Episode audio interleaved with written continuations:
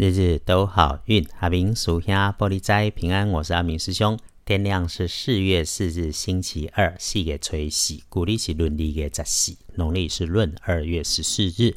开始说我们的好运。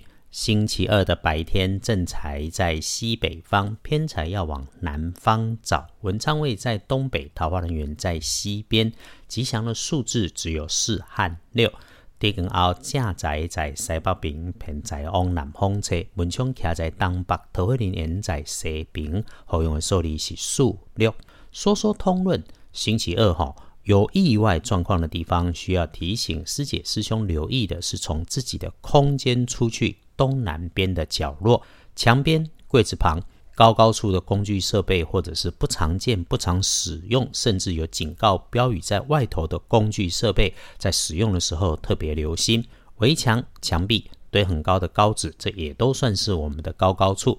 接着说欢快美丽的事情，是男生的长辈，有可能是男生主管、男生老板，或者是男生的小老板，对带点皇亲国戚味道的人也是。如果他们有邀约，那就顺缘随缘配合就好，不要多想。因为星期二哈是受死日，不要自己找事做，那有人来安排，我们就跟着走。几郎几宽命啊，一人一种命，各有各的福分跟姻缘。世界本来就多元，不管你听到了什么，看到了什么，别忘了往自己的目标走，自己的幸福路就好。所有的事情与看见，管住嘴，别八卦，跟着就能够有收获。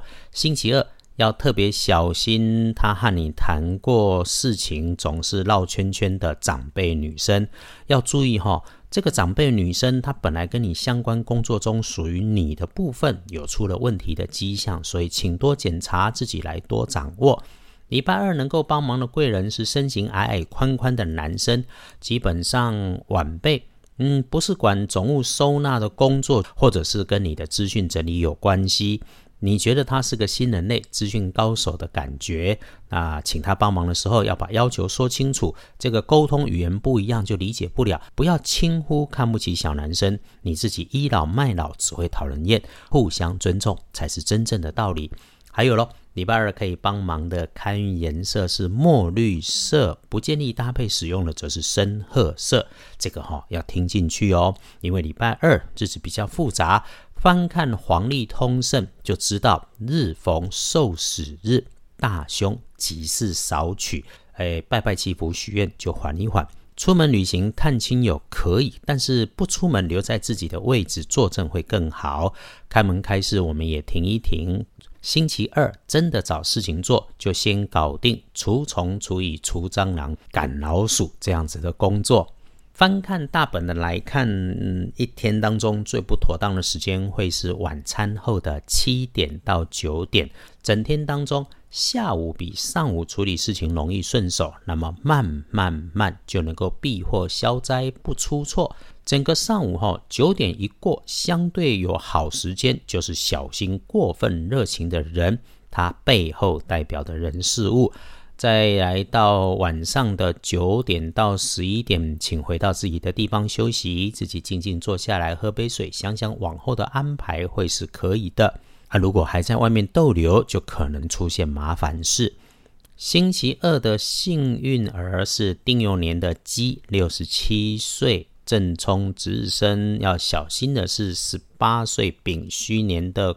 狗，诶，多用乳黄色来补运气，机会厄运坐煞的是南边，那么我们就留心用火用到高温的器械。阿明师兄常说哈，日子的运势起起伏伏，人的运势也是高高低低。好运用黄历里面的提醒，用意在于当日子平淡无奇、波澜不惊的时候，我们就学着静以待时，当做修心。那日子如果顺风顺水的时候，我们就来善用。道家说阴阳。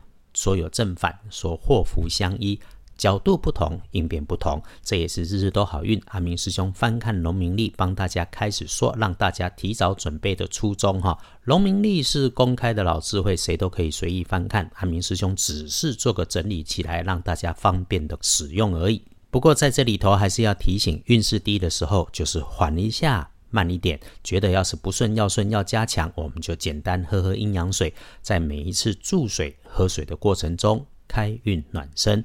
祝福大家礼拜星期二顺风顺水、顺利顺心，都有好进度，日日都好运。阿明属下玻璃斋，祈愿你日日时时平安顺心，道主慈悲，多做主逼。